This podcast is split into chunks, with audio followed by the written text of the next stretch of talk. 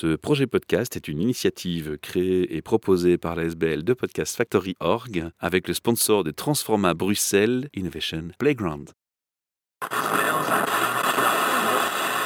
You're listening to the Podcast Factory. Bienvenue pour un nouvel épisode Midori Cast, le podcast sur la transition et l'écologie, ce côté responsable de la société. Aujourd'hui, nous sommes au salon euh, Hope à Namur, à l'Arsenal, pour le 8 et le 9 octobre 2022.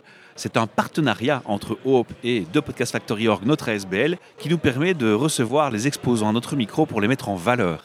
Et je crois que c'est mérité. Alors face à moi, j'ai le sourire et la gentillesse de Sylvie. Bonjour. Bonjour. Je vous demander de me raconter un peu ce que vous faites ici, quelle activité, quel projet vous lancez et vous portez dans votre cœur. Je représente Stira. Stira qui est un projet d'habitat groupé à haute valeur ajoutée. Stira existe depuis 5 ans. Donc depuis 5 ans, on cogite, on triture, on débat, euh, on fait plein de choses. Mais là, on arrive vraiment dans la phase de concrétisation.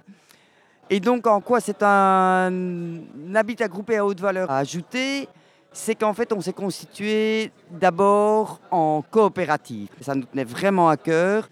La majorité des habitats groupés sont des copropriétés et ça, on ne voulait pas du tout.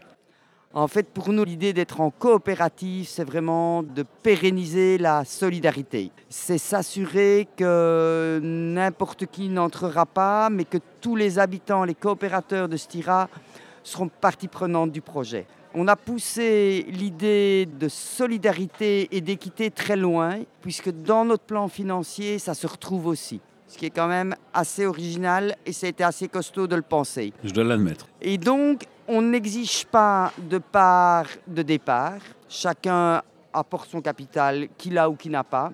Et même après, chacun participe en fonction de son revenu.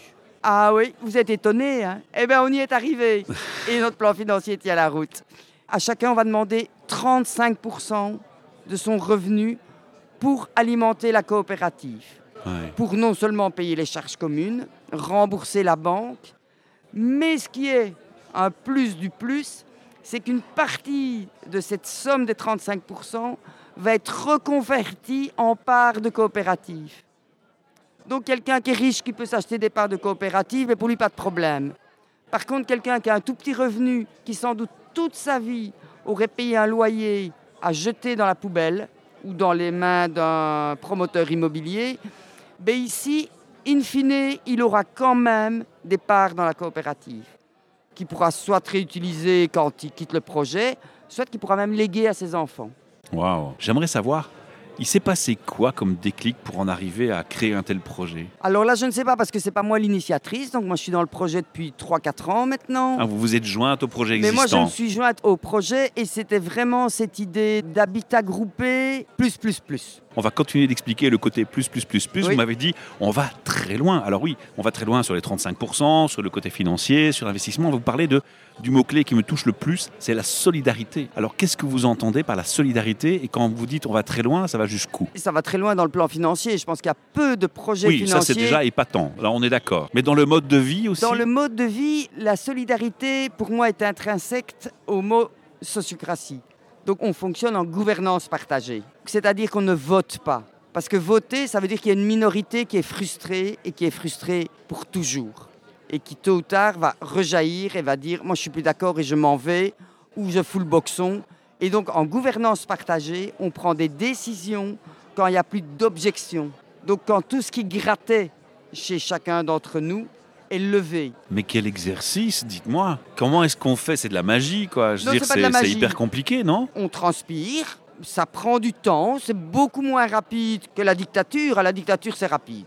Les décisions sont prises par un chef, tout va très vite, tout est très bien, mais tout le monde est mécontent, sauf les oligarches.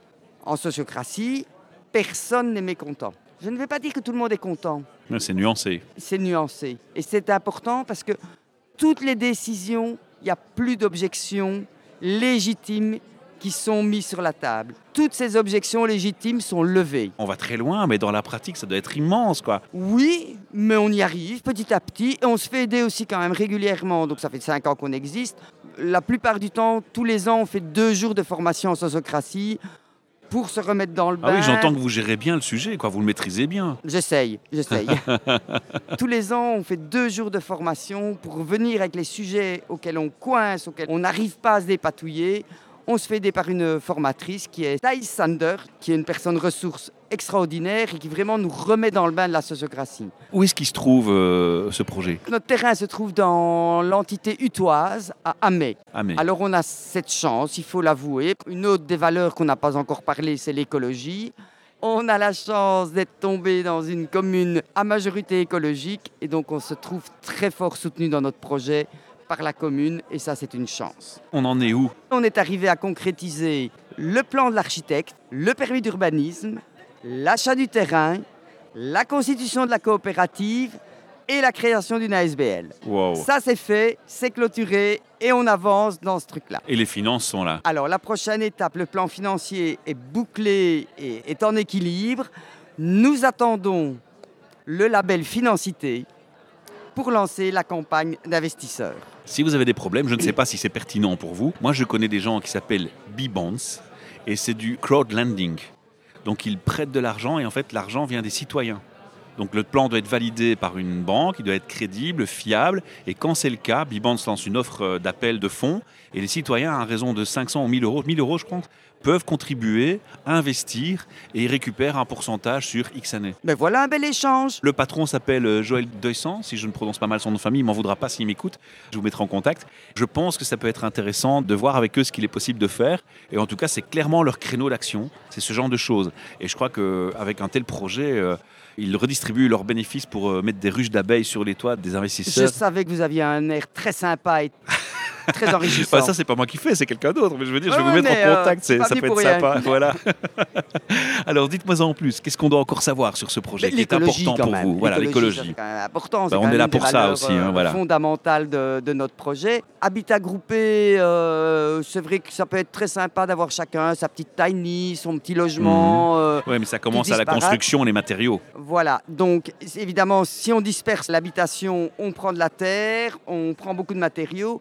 Donc, on a décidé de faire un bâtiment compact de 12 unités. Compact pour, en effet, réduire l'empreinte écologique. Et ça ne fait pas peur à certains de se dire ça fait un peu logement social? Non. Alors, on a un super projet euh, d'architecte. euh, Ah ouais, l'architecture fait beaucoup évidemment. L'architecture fait beaucoup, donc le projet architectural est très joli, tout est en bois et on travaille avec PyTech qui fait de la préfabrication écologique. On va vivre euh, avec des matériaux naturels, donc ça c'est merveilleux, avec une bonne acoustique. On n'entendra pas les pas du voisin. Le fait d'avoir un bâtiment en monobloc, ça nous semblait important au niveau de l'écologie. On a poussé vraiment la réflexion. Par exemple, on fonctionnera en toilette sèche. Il y aura des panneaux solaires, j'imagine. Il y aura des panneaux Une solaires éolienne. il n'y aura peut-être pas la place. On va laisser ça à la commune qui était écologique, je propose. À chacun son domaine. Et il y aura des potagers, permaculture, Alors des il y aura un petit euh, potager, mais privatif. On n'a on n'a pas le terrain suffisant pour faire du maraîchage euh, à grande échelle. Mais par exemple, la buanderie sera commune. Pourquoi chacun avoir sa machine à laver C'est une aberration. Oui, clairement. Alors évidemment, il y aura des grands espaces communs, donc il y aura une grande salle à manger, une grande cuisine. Il y aura un bureau à partager. Il y aura une chambre d'amis à partager. Pourquoi chacun avoir sa chambre d'amis? On ne reçoit pas des amis tous les jours quand même. C'est vrai. Ce qui est très chouette, c'est que euh, sur le terrain qu'on a acheté, il y a des bâtiments qui existaient, qui sont des vieux locaux scouts, qu'on va réaménager pour faire des ateliers. Vous venez de me donner envie d'aller habiter là-bas. Je fais comment Eh bien, venez chez moi, venez, venez à nos stands. On a un stand là ouvert. euh, En fait, vous recherchez demain. encore. Oui, on est 7 habitants pour le moment, donc on cherche 12 habitants en tout. Il y a de l'offre encore, on cherche des sympathisants aussi, donc tout qui veut nous soutenir. Voilà, on vous attend sur le stand. Vous êtes un bel ambassadeur en tout cas. Il y a un site internet pour vous contacter? Oui, stira.ovh. Alors un message pour les auditeurs, un, un- un truc qui vous tient à cœur, vous avez envie de dire? J'ai tout simplement envie de dire, parce que je trouve que cette phrase résume bien, nous sommes un habitat groupé à très haute valeur ajoutée. Le plus, plus, plus. Plus, plus, Je plus, l'ai bien retenu celui-là. Et peut-être ajouter simplement qu'il y a encore des, plein d'autres valeurs qu'on n'a pas, j'ai pas eu le temps de développer, mais l'intergénérationnel, la proximité. J'ai envie de dire aux auditeurs, faites-moi plaisir s'il vous plaît, quand vous entendez un truc pareil, si vous avez vraiment un fond de souci de la société et d'avoir un impact positif, ça vous coûte rien de faire un partage, un like de ce podcast, pas pour nous faire de la promo à nous, non, mais faire la promo à notre invité, faire de la promo et de la publicité à notre invité pour que son projet il réussisse jusqu'au bout et qu'il ait du succès. C'est ce que je lui sais de tout cœur. Et ce que je vous invite à faire, chers auditeurs, c'est à me suivre avec un like, un commentaire, un partage et parlez-en autour de vous. Voilà, si vous le faites, vous êtes fantastique. Et si vous avez envie de laisser un message vocal à notre invité, on sait le faire sur vodio.fr. Vous cherchez Midoricast, le podcast, vous retrouvez l'interview de notre invité et on vous laisse un message vocal. Je vous garantis qu'on le transmettra. À bientôt. You're listening to the Podcast Factory. Ce projet podcast est une initiative créée et proposée par la SBL de Podcast Factory Org avec le sponsor de Transforma Bruxelles Innovation Playground.